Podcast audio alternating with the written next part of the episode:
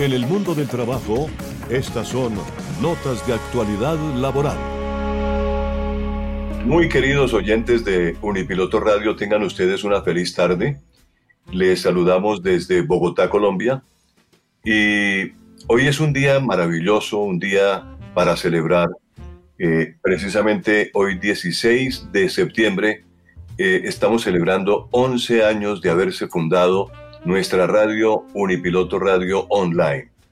Por primera vez hace 11 años salimos al aire y eh, por eso en este día hemos invitado a los micrófonos de la emisora a nuestra rectora, la doctora Ángela Bernal Medina, rectora de la Universidad Piloto de Colombia. Doctora Ángela, muy buenas tardes, bienvenida como siempre a los micrófonos de Unipiloto Radio Online. Muchas gracias, Tito. Buenas tardes a todos. Es un día muy especial, como tú estás diciendo. Encantada de estar en este programa acompañándolos y compartiendo un espacio de tiempo. Muy queridos. Hace 11 años nosotros iniciamos realmente transmisiones al aire, pero nadie se imagina lo que fue realmente preparar toda una programación, eh, instalar equipos, diseñar unas instalaciones que dieran cabida a una radio del siglo XXI. Como realmente lo estamos eh, registrando para un video, la radio es uno de los medios más extraordinarios que el hombre ha inventado. Desde comienzos del siglo XX salieron los, las primeras emisiones de una radio, pero 100 años después, comienzos del siglo XXI, se hizo una gran evolución, la radio digital. Y Unipiloto Radio Online nació justamente cuando estaba en desarrollo, en los principios de la radio digital en Internet. Por ello es eh, bastante halagador para los miembros del equipo de Unipiloto Radio celebrar esta fecha porque iniciamos con pie derecho iniciamos realmente eh, muy bien y ganamos sintonía y la gente fue realmente eh, poco a poco vinculándose con la emisora en la Universidad Piloto de Colombia dentro de una misión especial y una visión que fueron puestas por la presidencia en ese momento del doctor José María Cifuentes Páez, que nos dio una mano y nos apoyó eh, en el comienzo de esta idea que él tenía de que la universidad tuviese una radio propia para difundir su pensamiento y su filosofía. Doctora Ángela, este programa de El mundo del trabajo y la bioética laboral, dirigido por el doctor Gabriel Ignacio Gómez Marín, pues tiene realmente la temática diaria, eh, digamos, de, de, lo que el día a día se comenta en los diarios, en las revistas, eh, los decretos que salen del gobierno, lo que hace el Ministerio del Trabajo, lo que sucede en las empresas, lo que realmente los estudiantes salen al mercado laboral a encontrar y obviamente a enfrentarse eh, en un momento determinado. Pero tenemos la grata presencia suya en estos estudios de Unipiloto Radio Online virtuales y nos gustaría saber cómo la Universidad Piloto de Colombia ha prestado ayuda y colaboración a los estudiantes a raíz de la crisis por la actual emergencia. Muchas gracias, Tito. Qué interesante pregunta la que haces. Y realmente cuando mencionas la palabra ayuda y colaboración a los estudiantes, tengo que remitirme algo de la historia de la universidad yo sé que algunos la conocen, pero nosotros hablamos de estudiantes para estudiantes porque precisamente en esa historia, ese grupo de estudiantes de una universidad que tenían no conformes con la forma como se estaba desarrollando el sistema educativo, deciden retirarse y unirse para que estudiantes de niveles superiores apoyaran a estudiantes de niveles inferiores, organizarse y finalmente lograr este maravilloso, que este maravilloso sueño se hiciera realidad. Cuando tú preguntas que en este momento y a raíz de la crisis con la actual emergencia, realmente tenemos que pensar en toda la comunidad piloto. Me encanta que, que, la pregunta va hacia los estudiantes porque son la esencia para nosotros.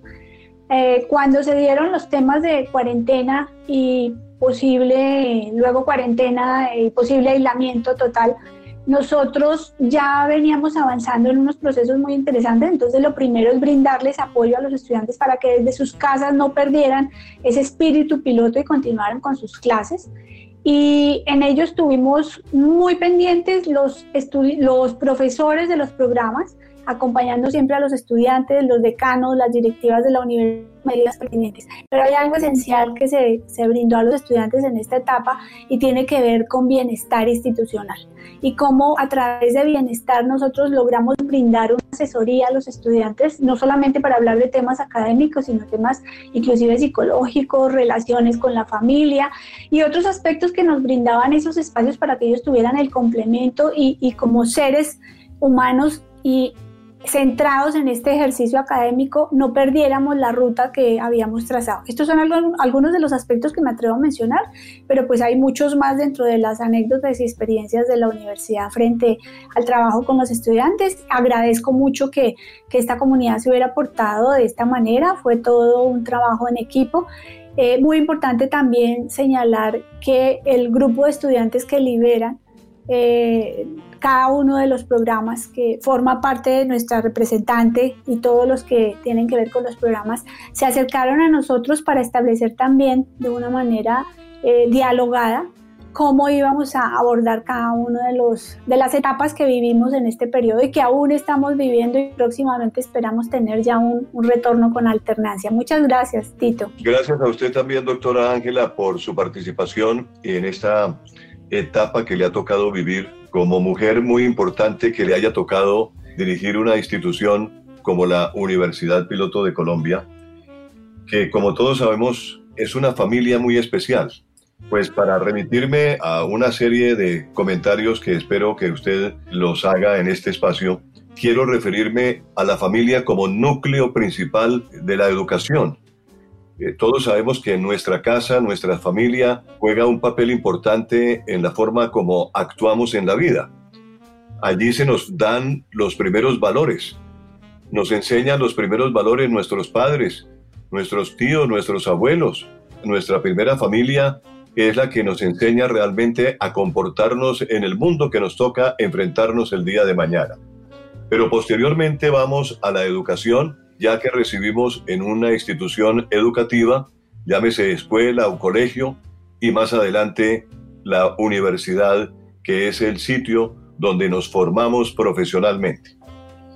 Y hablando precisamente de esos valores que las personas traen y se terminan de formar en la universidad, nos gustaría saber, doctora Ángela, cómo orienta los valores la Universidad Piloto de Colombia? Bueno, te cuento que hilando y siguiendo con el tema que hablábamos de la fundación de la universidad, hay algo muy importante y es que desde la fundación de la universidad estos principios y valores han sido importantes no solo para la institución, sino cómo nosotros apoyamos y reforzamos. Tú bien lo estás diciendo y lo primero que nosotros decimos es que los valores vienen de casa y la idea nuestra es poderlos reforzar. Y más allá, poder entregar a la sociedad unos profesionales o en el caso posgraduandos también, pero con unos principios y valores que son reforzados y que les van a permitir a ellos en primer lugar desenvolverse como ciudadanos y poder tomar decisiones frente a problemas que se les puedan presentar. Entonces, entre esos principios o esos valores que estamos mencionando en este momento podemos hablar del respeto, el respeto hacia los compañeros, el respeto hacia, los miembros de la comunidad y hacia la misma sociedad, como también hablamos de un trabajo que es desarrollado con responsabilidad, que permiten también tener unas relaciones perdurables en el tiempo, la credibilidad que inspiramos a través de la confianza, el estar ellos comprometidos con lo que hacen. Entonces hay varios aspectos que se manejan en la institución, pero que uno no los tiene de una manera taxativa como dos puntos aparte, vamos a manejar este valor de esta manera, sino que se dan en términos de las relaciones que tienen los estudiantes con sus compañeros, los estudiantes con sus profesores, con los diferentes miembros de la comunidad, inclusive los funcionarios de la institución, sus decanos, los coordinadores las personas de bienestar y las diferentes unidades, unidades que prestan un servicio. Entonces, a través de esas relaciones es que ellos permiten reforzar estos valores. De otra manera, también se presentan en el trabajo continuo que desarrollamos con la comunidad y para la comunidad. Eso hace que nosotros permanentemente estemos trabajando en proyectos donde se desarrollan desde esas problemáticas con su solución, pero entregables a la comunidad. Y eso hace que nosotros crezcamos como seres humanos.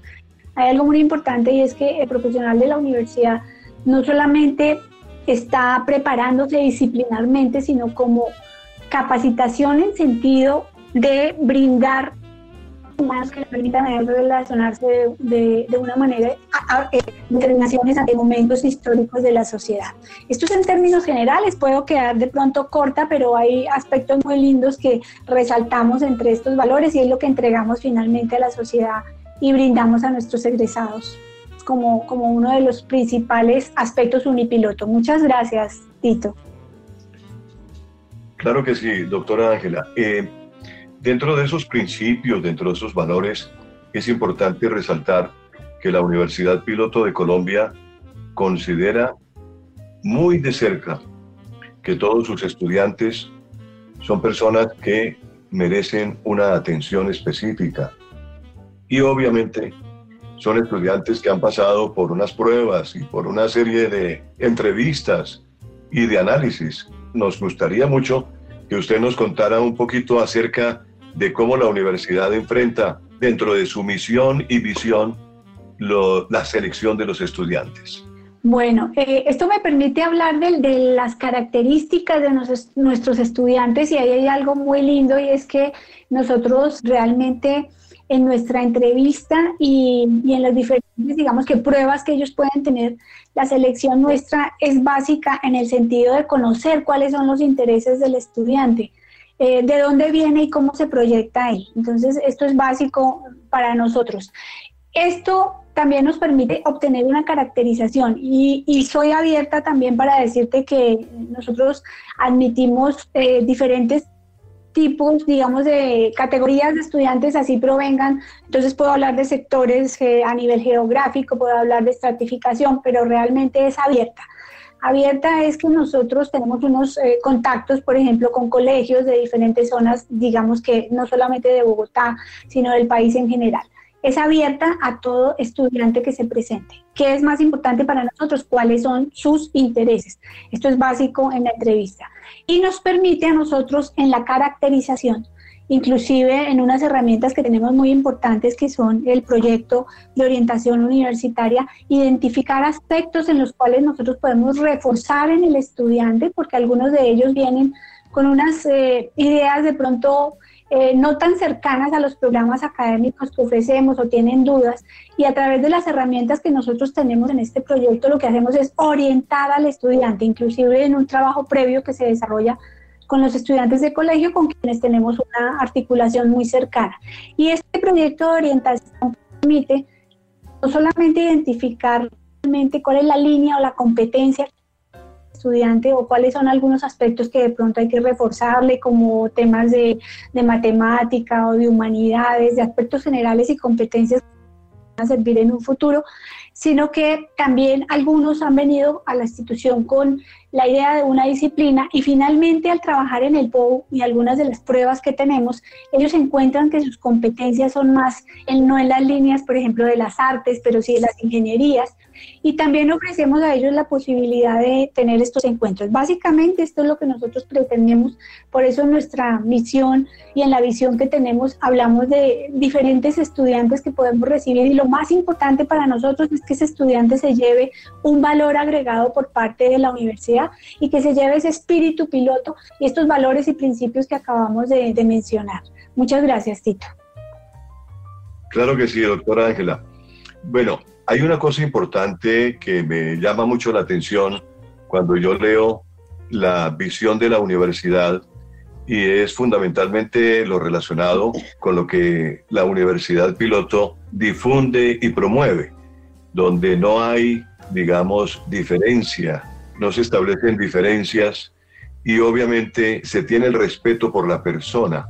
por ese conjunto de garantías fundamentales que trae la Constitución Política de Colombia del año 91 y que la universidad, muy apegada a ese conjunto de garantías fundamentales y a la acción correspondiente para hacerla valer, pues sin importar nacionalidad, sexo, raza, condición u origen, en relación a la libertad se encuentra, pues, digamos que un respeto por el derecho a la intimidad, al habeas data, al libre desarrollo de la personalidad.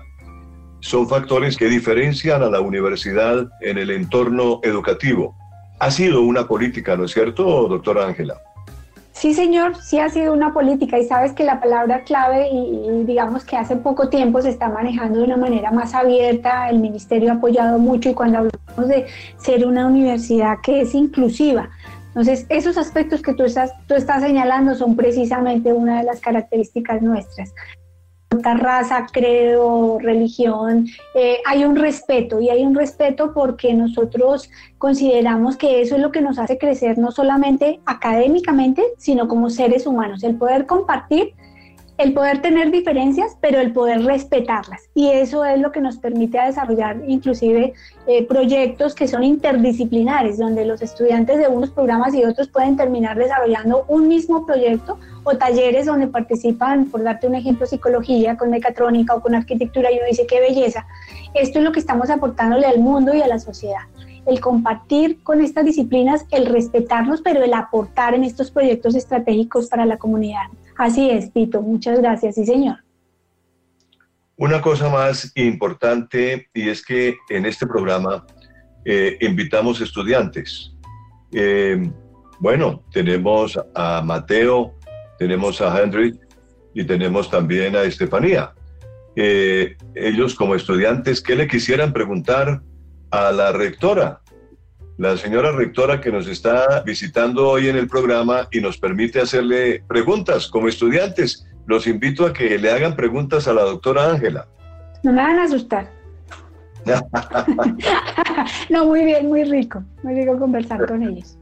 Muchas gracias. A ver, María o Mateo, ¿dónde están? Sí, doctora, y también quería preguntarles desde la, su posición cómo ha sido esta nueva realidad que es virtual, cómo lo ha sentido la universidad.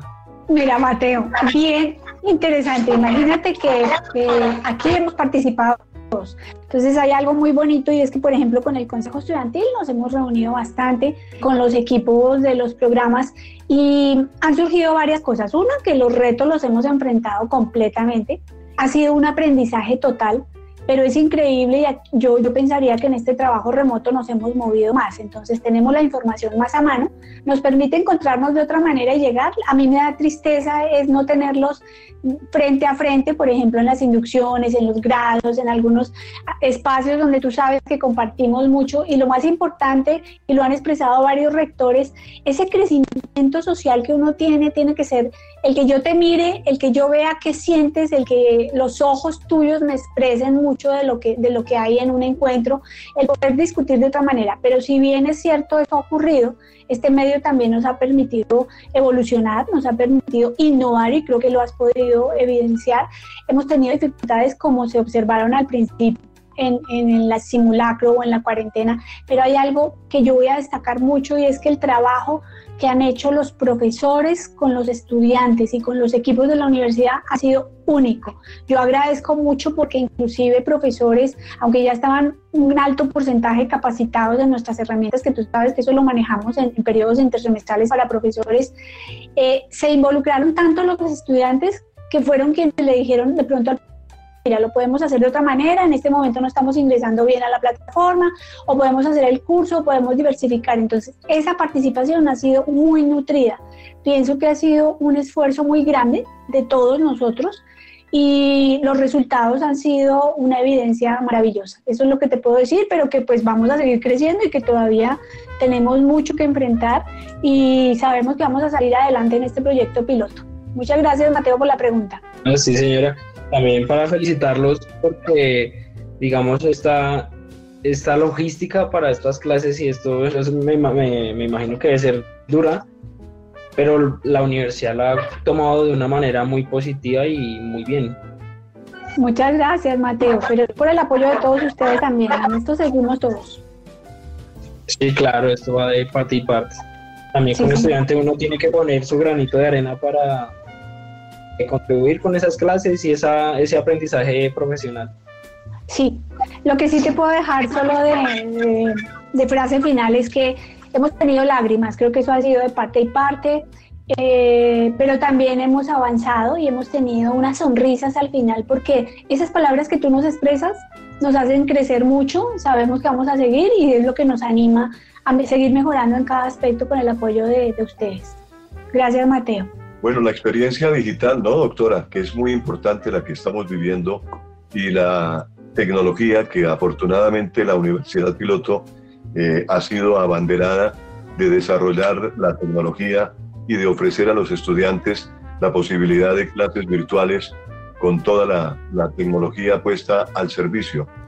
Naturalmente, naturalmente eso creo sinceramente por lo que hemos escuchado aquí comentarios de Mateo y de Henry y también de Estefanía, pues eh, trae como consecuencia que los estudiantes tienen que entrar ya a volverse más investigadores, ¿no? A volverse más, eh, más científicos en la forma de estudiar. Ya no se trata de tener el profesor siempre presente, sino de poner de su parte y que la mente humana y el, la mente y el cuerpo humano como que desarrollan toda una serie de prácticas completamente virtuales, ¿no? Sí, ahí hay algo que estás mencionando que es muy importante y es un mensaje para todos. En la medida que nosotros evolucionamos y avanzamos, cuando uno ve los planes de estudio, uno dice, sí, el estudiante tuvo a su profesor, se encontró con él, pero el desarrollo independiente de las actividades es tres veces el acompañamiento directo del profesor. Entonces, cuando eso se traduce en términos de créditos académicos, como lo conocen los estudiantes, uno dice, por cada hora que estoy con el profesor, significa que yo tengo que trabajar tres horas para dedicarme a esa clase. Y lo que tú estás diciendo es muy importante, las herramientas nos permiten a nosotros avanzar de una manera independiente, pero ahí es muy importante también que en ese contacto que han tenido con los profesores puedan resolver son más las inquietudes, porque se convierte el profesor es un apoyo en el crecimiento del estudiante, que esa es la diferencia que tenemos ahora en términos de aprendizaje. Muy valioso, sí señor. Tito, gracias. Qué bueno. ¿Hay, hay más preguntas de estudiantes, eh, por ejemplo? Buenas tardes, sí unas preguntas para la doctora Ángela, pues sobre cómo van los proyectos para nosotros los estudiantes a futuro en la universidad, pues más que todo en estos momentos de pandemia y también quería preguntar sobre cómo va el proceso de acreditación institucional. Ay, muy lindo. Muchas gracias por tus dos preguntas. Cuando me dices proyectos, no me dices si son proyectos académicos, eh, proyectos programas, no sé a qué te refieres con ese tipo de proyecto. Eh, proyectos, claro, proyectos los académicos y también para los próximos a graduarnos. Ah, para los próximos grados, dices tú, por ejemplo. Sí, por ejemplo, yo ya también me gradúo para el, para el otro año. Sí, también sigue siendo virtual o se sigue viendo. Ah, ok. ¿Cómo lo vemos nosotros? Sí, sí. Bueno, perfecto. Entonces, mira, mira, lo que te puedo decir es lo siguiente. Nosotros, si tú has visto lo que está pasando en el país y en el mundo, hay un tema de incertidumbre grandísimo. Entonces, ¿qué estamos haciendo? Estamos creciendo y estamos evolucionando o innovando en la medida que se están dando los temas. ¿Cómo nos vemos nosotros a futuro en términos de los proyectos? Entonces, hay varias cosas. El Ministerio y la Secretaría de Educación están trabajando de la mano eh, ¿Qué necesitamos nosotros? Uno, que se pueda hacer la alternancia, porque definitivamente ese contacto para nosotros es importante, pero si tú ves que la evolución de los programas es a llevarnos más a la virtualidad, nosotros definitivamente sí queremos tener, pero queremos tener la alternancia y eso nos va a permitir eh, manejar los programas de una mejor manera. Vamos a ver qué pasa en el mes de octubre. ¿Qué esperamos nosotros para el año 2021? Uno, cuidarnos mucho, eso no hay que dudarlo, estamos pensando en que un año, y es lo que se ha dicho que es mínimo, no vamos a tener la misma capacidad en los salones, no vamos a tener la misma posibilidad de socializar con nuestros compañeros, pero sí queremos acercarnos de una manera eh, blindada con todos los, los elementos de bioseguridad y todas las sugerencias que nos han hecho para que no sea mayor el problema en nuestra comunidad en general. Este es un punto, entonces, ¿qué vemos nosotros? Que esperamos que nos den esa alternancia, que para el otro periodo, para el primero de 2021, podamos tener mayor posibilidad de alternancia. Entonces, si ahorita nos están hablando de que el aforo puede ser 25, es posible que nos digan, dependiendo cómo evolucione eh, el COVID, y, y, los sucesos que están ocurriendo, que nos puedan decir que es un 35 o que es un 50. Eh, es posible que nos digan que los días pueden ser mayores. Por ahora nos toca trabajar con el lunes, el martes, el viernes y el sábado. Entonces, estamos tratando en la medida de lo posible de evolucionar en la forma que lo está haciendo el país. Así nos vemos nosotros para este fin de año. Para el 21 yo vería que es un sistema similar. ¿En qué sentido? En que tenemos que ser muy responsables, toda la comunidad, porque es posible que estemos eh, con muchos deseos de volver a la institución en este momento y ya todas las cafeterías, todo abierto, pero si nosotros no nos cuidamos, vamos a tener un problema el día de mañana y yo lo emití en un comunicado de la universidad, vamos a hacer ese retorno no solamente inteligente, eh, no solamente gradual, sino que si nosotros vemos que hay una dificultad de salud en la universidad, a nosotros nos tocaría cerrar. Entonces, ¿qué veo yo? Que vamos para un sistema que es, eh, ellos lo denominan un registro único en el ministerio. Quiere decir que un programa puede ser presencial y puede ser virtual. ¿Qué queremos nosotros? Que el estudiante que pueda se pueda turnar con nosotros, con otros estudiantes y pueda tener un trabajo en casa y eh, observar su clase directamente mientras que el otro estudiante está en la universidad. Eso mientras nosotros eh, nos acomodamos a, a, lo que puede ser el futuro. Yo diría que a nivel mundial igual, igual para el tema de los talleres internacionales, las salidas de campo, los desarrollos de investigaciones, los tenemos que hacer con todas las medidas de seguridad posibles. Entonces pienso que va a haber una, una evolución gradual en este sentido.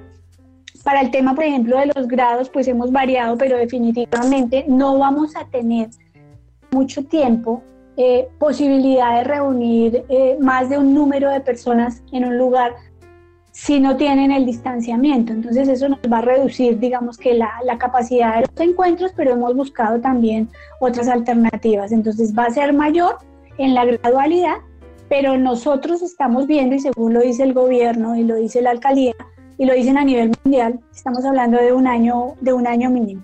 El otro tema que tú, nos, que tú me preguntaste que me parece muy interesante y es que precisamente, mira que los temas se han movido mucho con respecto a la evolución en la universidad y no hemos parado. Nosotros tenemos a partir de la próxima semana y la siguiente visitas mm, virtuales para renovación de dos acreditaciones de programas de civil y de financiera. Tenemos dos renovaciones de registros calificados que son negocios y una especialización en salud y seguridad en el trabajo.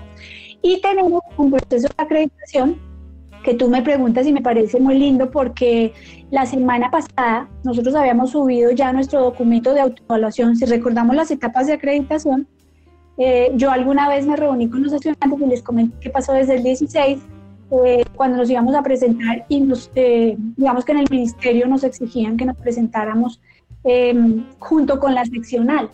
A partir del año 18 permitieron, 17 permitieron, 17 y 18 permitieron que se nos presentáramos de manera independiente, iniciamos nuestro proceso, yo lo lancé eh, a la comunidad, fuimos recibidos en condiciones iniciales, y eh, teníamos un año para presentar la autoevaluación. Esa autoevaluación se cumplió en el mes de abril precisamente, pero como estábamos en el periodo de cuarentena, con las disposiciones del ministerio cerraron ventanas y realmente las subimos finalizando el mes de mayo y junio y recibimos respuesta hace una semana del Consejo Nacional de Acreditación, entonces estoy invitando a todos para que se unan porque vamos a tener próximamente la designación de los pares que nos van a acompañar en el proceso de acreditación institucional.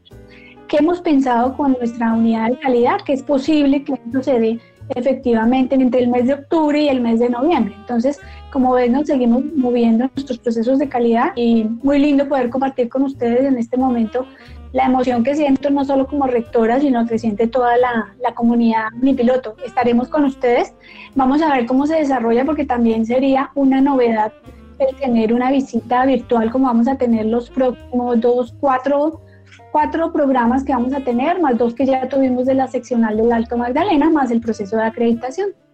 Muy bien por la pregunta, Estefanía. Espero haberte dado la respuesta. Gracias, doctora. ¿Tenemos otra pregunta? Hendrich, ¿está listo?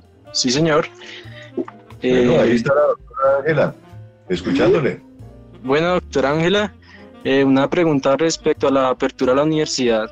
En tal caso que podamos asistir presencialmente, ¿sería obligatorio u opcional? Ya que pues tal vez estudiantes no estén dispuestos al riesgo de pues esta pandemia que estamos atravesando, de asistir presencialmente. ¿Cómo se manejaría eso?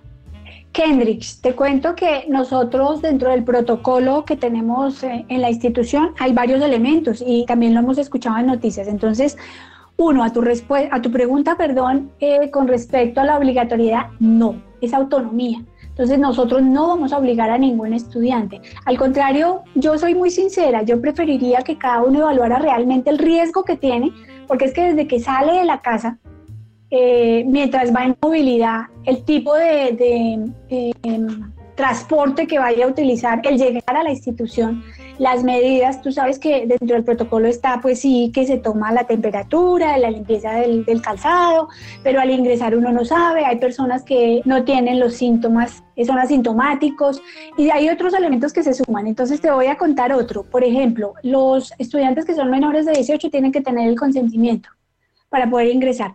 Fuera de eso hicimos una caracterización que espero en ella hayan participado ustedes tres que nos están acompañando hoy. Esa caracterización nos daba unas posibles preexistencias.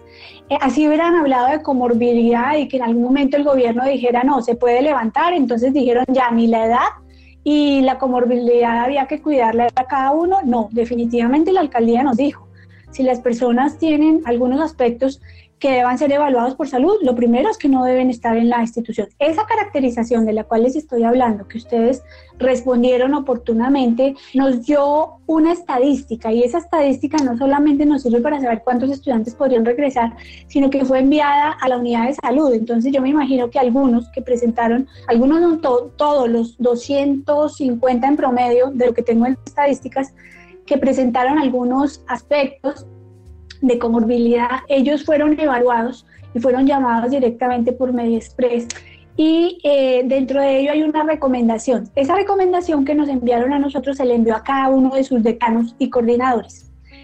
En el momento en que vayan a retornar, lo primero que tienen que tener en cuenta es que hay unas características eh, que les permiten ir o no y tomar un riesgo sí o no.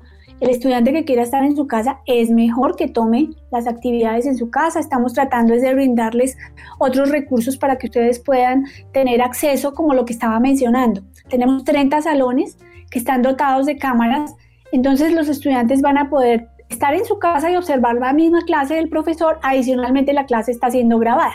Entonces son otros modelos que estamos eh, trabajando para que ustedes puedan tener acceso remoto a nuestras clases. No sé si con ello respondo a tu pregunta, Kendrich. Sí, señora, muchas gracias.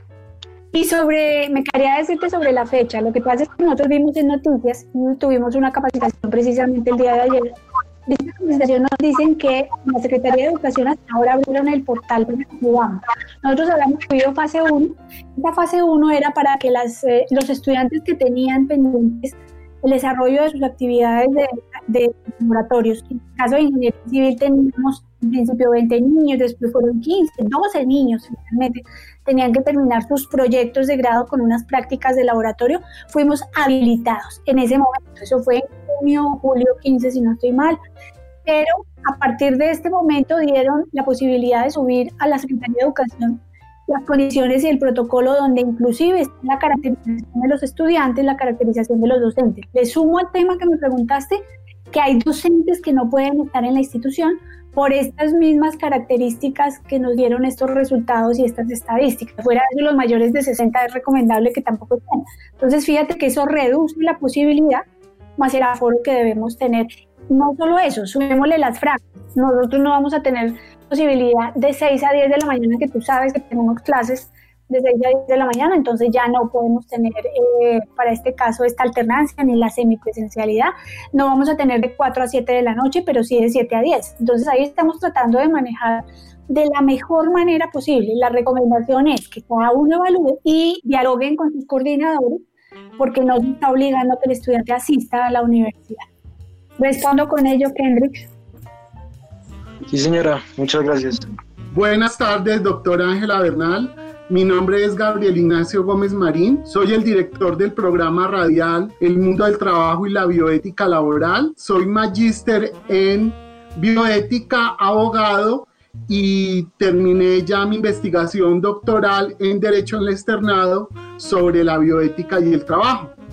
Tengo el gusto de presentarle al doctor Julián Serna Giraldo. ¿Quiere hacerte una pregunta? Claro, nuestro invitado. Claro que sí, Julián. Gracias, doctora. A ver, una, uno todavía no ha podido asimilar qué es lo que le sucedió al mundo para que haya, para que haya ocurrido lo que estamos viviendo, ¿no? Uno no, sabe pues cómo, interpretar esta, situación tan, difícil eh, que todavía pues estamos afrontando, ¿no? Pero de pronto a nivel académico ya hay todavía algún, ya se han identificado algunos aprendizajes, ¿sí?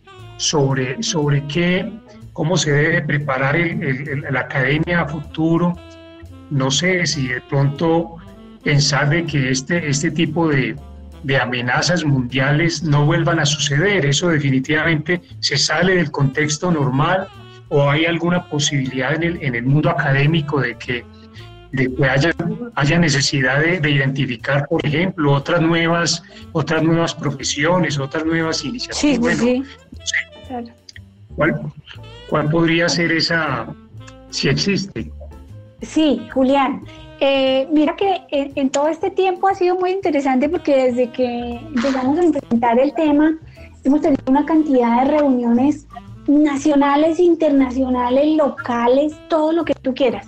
Y en todas ellas se ha discutido. Cuando uno lee, inclusive hay unos comentarios muy interesantes por parte del observatorio donde alguno de ellos recogía y hablaban de 125 elementos que definitivamente no van a volver a ser lo mismo. Entonces, cuando uno hace un análisis, muchas cosas cambiaron y muchas cosas no van a volver a ser lo mismo. Entre ellas hay unos aspectos de didáctica, por ejemplo, de didáctica y pedagogía.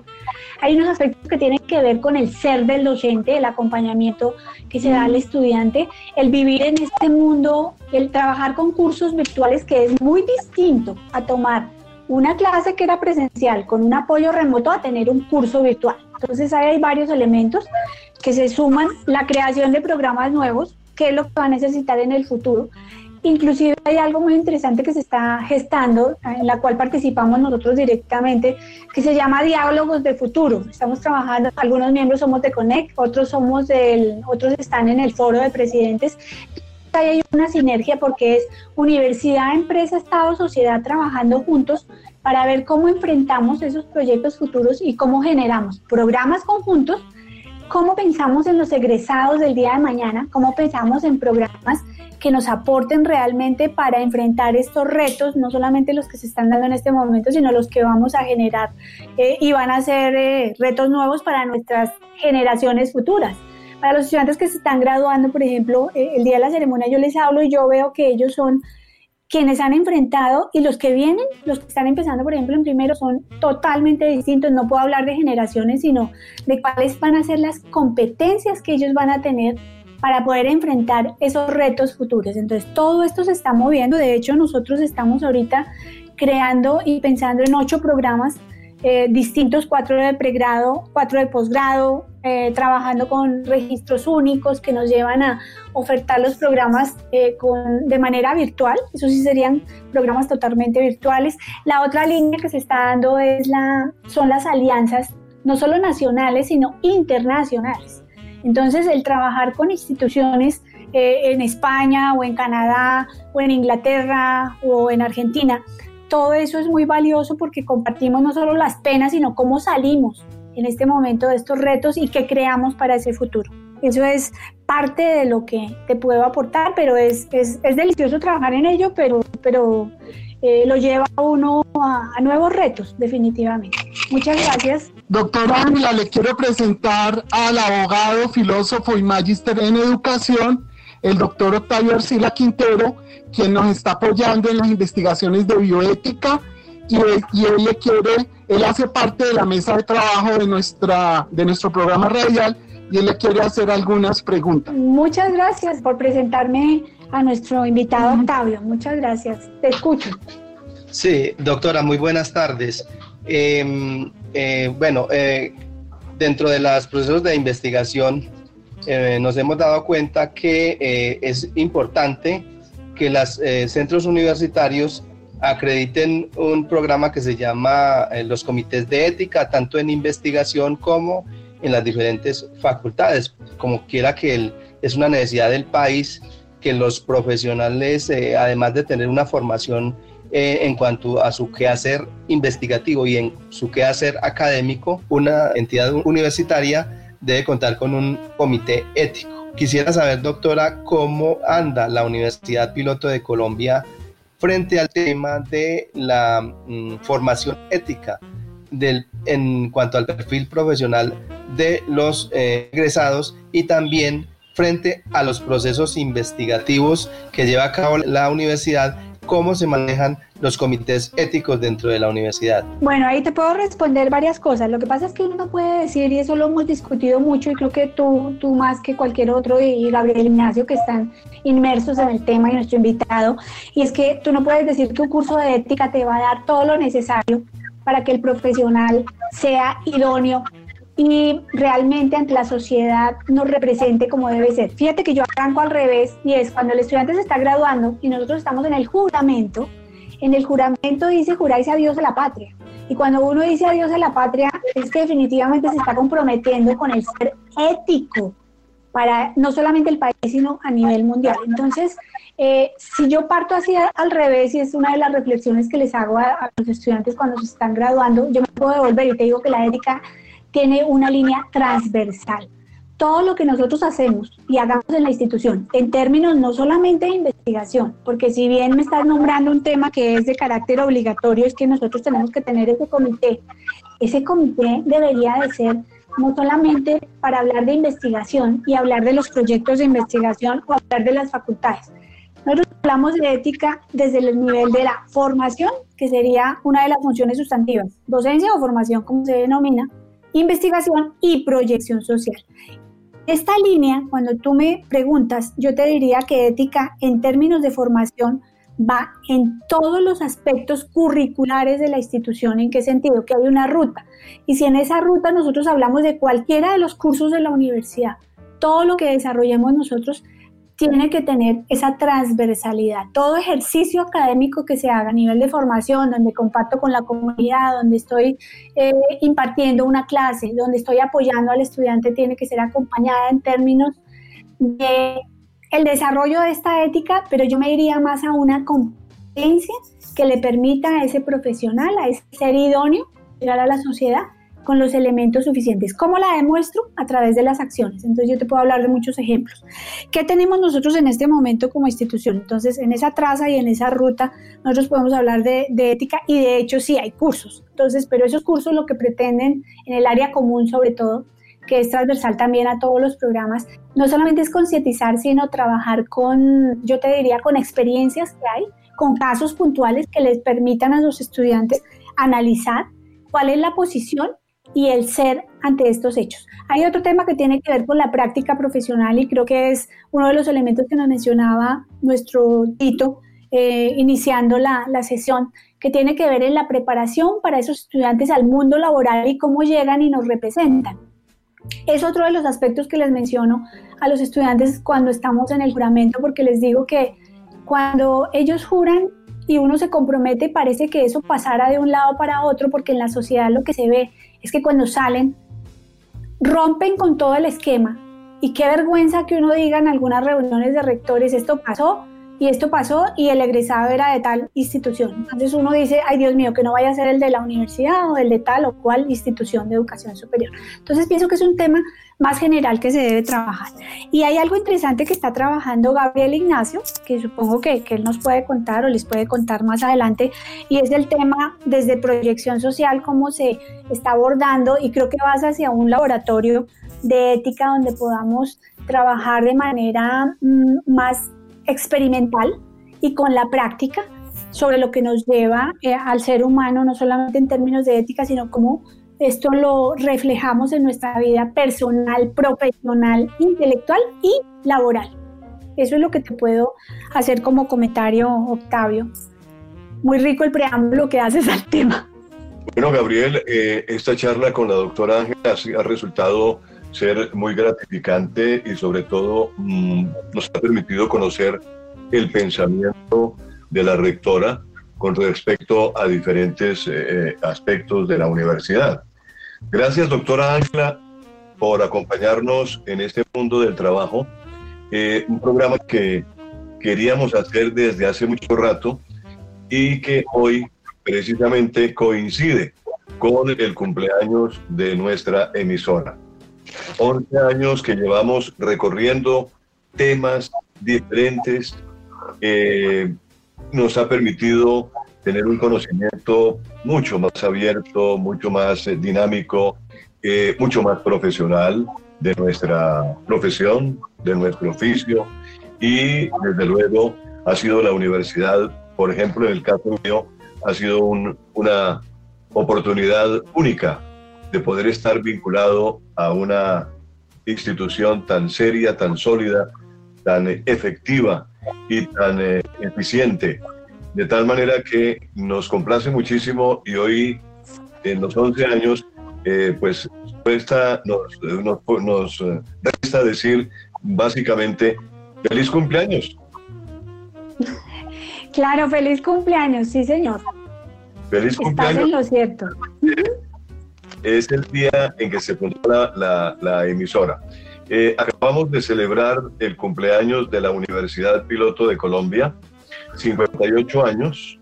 Eh, han pasado ya realmente, eh, el tiempo pasó, ¿no? El tiempo pasa volando y, no sabemos realmente cuántos estudiantes se han graduado en la universidad, doctora. Estamos hablando de 38 mil en promedio, sí. Estoy cercana a los 38 mil, sí, señor. Son 38 mil profesionales que han egresado. Yo recuerdo que aquí en la universidad, hablando un día con el doctor José María eh, Cifuentes, nos dijo, eh, me contó una historia de un estudiante que andaba, eh, de había sido graduado en arquitectura en la universidad y andaba por grados de eh, por allá en Emiratos Árabes. Que lo había llamado desde Emiratos Árabes y le había dicho, doctor Cifuentes, estoy aquí eh, construyendo edificios. Entonces, hicimos una promoción diciendo, el profesional de la Universidad Piloto de Colombia es un profesional de clase mundial. Me acuerdo mucho que escribí esa promoción, la locuté en mi voz y salió al aire en la universidad, en la, en la emisora Unipiloto Radio, y todavía la pasa. Creo que Juliana la tiene todavía pautada. el profesional de la Universidad Piloto es un profesional que se distingue, que está hoy en día en los grandes eventos mundiales. ¿No es así, doctora? Sí, señor. Y precisamente, fíjate que eh, la semana pasada recibimos un premio muy especial para un estudiante nuestro que está finalizando arquitectura, premio en RIVA, en la Acreditadora Internacional de Inglaterra. Un proyecto hermoso. Y hace poco en el, en el periódico, inclusive creo que lo tengo aquí a mano, no sé si todos observaron, viaje por el centro de la Centro Felicidad de Chapinero, nuestro egresado Alejandro Rogelis de Arquitectura ganador de varios premios. Entonces hay, hay, hay temas hermosos, entonces a uno le dicen, un piloto se encuentra donde uno esté. Y efectivamente creo que lo hemos comprobado. Quienes hemos estado en varios escenarios y nos saluda alguien piloto, eso es maravilloso. qué maravilla poder tener a ese estudiante con nosotros, eh, a ese egresado con nosotros, que pudiera eh, dialogar con nosotros en un programa. Gabriel, ¿no le parece? Y, James, deberíamos sí, de, los, de, esos estudiantes para invitarlo aquí al, al mundo del trabajo, porque esas son las cosas que debemos contar en esta radio. y, nos complace muchísimo que nos haya traído esa noticia una noticia realmente muy, muy importante. Y a propósito, pues es decir, que yo quería eh, llegar al punto de que eh, el estudiante muchas veces sale desorientado de la universidad, se encuentra con un mundo laboral difícil, complejo, y piensa que todo el mundo eh, debe estar a sus pies, porque el estudiante muchas veces dice, yo me quemé las pestañas durante cinco o seis años y entonces todo el mundo tiene que estar ahí, postrado a mis pies. Y resulta que es lo contrario. Nosotros a los pies del mundo. Sí. sí, eso es verdad. Amén, amén, amén de lo que, de lo que significa ganar eh, un sueldo eh, decente, ¿no? Porque sí, así es salir a competir es difícil. Yo siempre, eh, bueno, mi cuento va a que aquí en el mundo del trabajo una vez hablamos con Gabriel sobre la posibilidad de, enfocar eh, a los estudiantes y decirles que por ningún motivo abandonen los estudios, que por ningún motivo dejen en blanco, dejen pasar en blanco un semestre, que si ellos lo hacen, se atrasan, se atrasan en competencia, se atrasan no solamente en conocimiento, sino en competitividad. El mundo va muy rápido, el mundo va supremamente acelerado y la universidad lo mantiene a ritmo perfecto. Entonces, siempre a los estudiantes les hemos dicho, y es otra labor que hemos hecho desde este programa, le hemos dicho a los estudiantes, no se vayan a retirar por ningún motivo, continúen con el estudio, continúen con la maestría, continúen con la especialización, continúen con un doctorado, siempre adelante, porque atrás ni para tomar impulso. Es algo importante porque eso les ayuda a solidificarse en su vida laboral. Así es, Tito. Yo te adicionaría algo. Cuando los estudiantes se van a graduar, siempre les digo, no importa si ustedes no vuelven a la casa, que lo ideal es que vuelvan a nuestra casa piloto, pero lo más importante es que la educación es para toda la vida. Y de ello depende que nosotros sigamos en, este, en esta vida aportando de alguna manera a los diferentes escenarios, a la sociedad, a las empresas, a uno mismo, para el crecimiento personal. Esa es una gran invitación. Muy bien, Tito, gracias.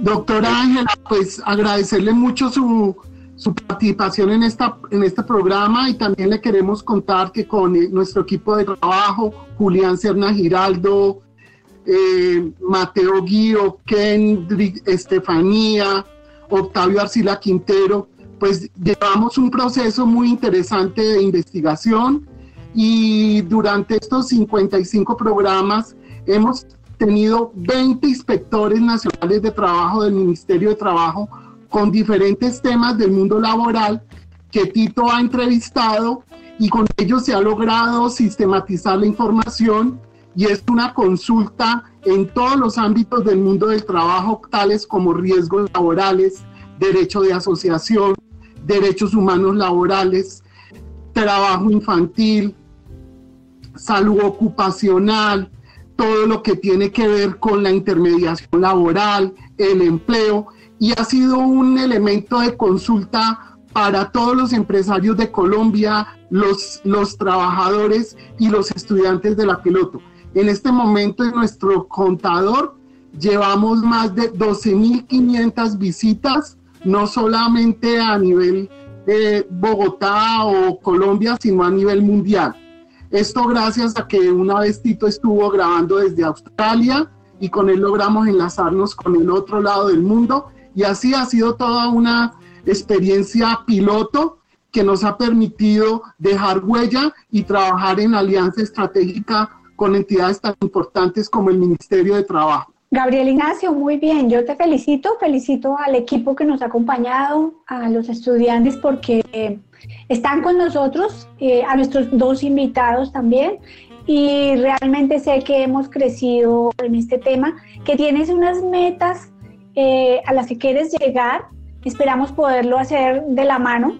Tus ideas son muy interesantes y espero las puedas desarrollar con la coordinación de proyección social y que sea, como le estaba diciendo al, profesor, a nuestro invitado Octavio, que esa transversalidad nos lleve a lo que queremos ser de nuestros, para nuestros egresados en un futuro y su desarrollo personal, profesional, laboral que ellos sean eh, el futuro y puedan responder no solamente por la familia, sino que puedan servir al país y a la sociedad en general.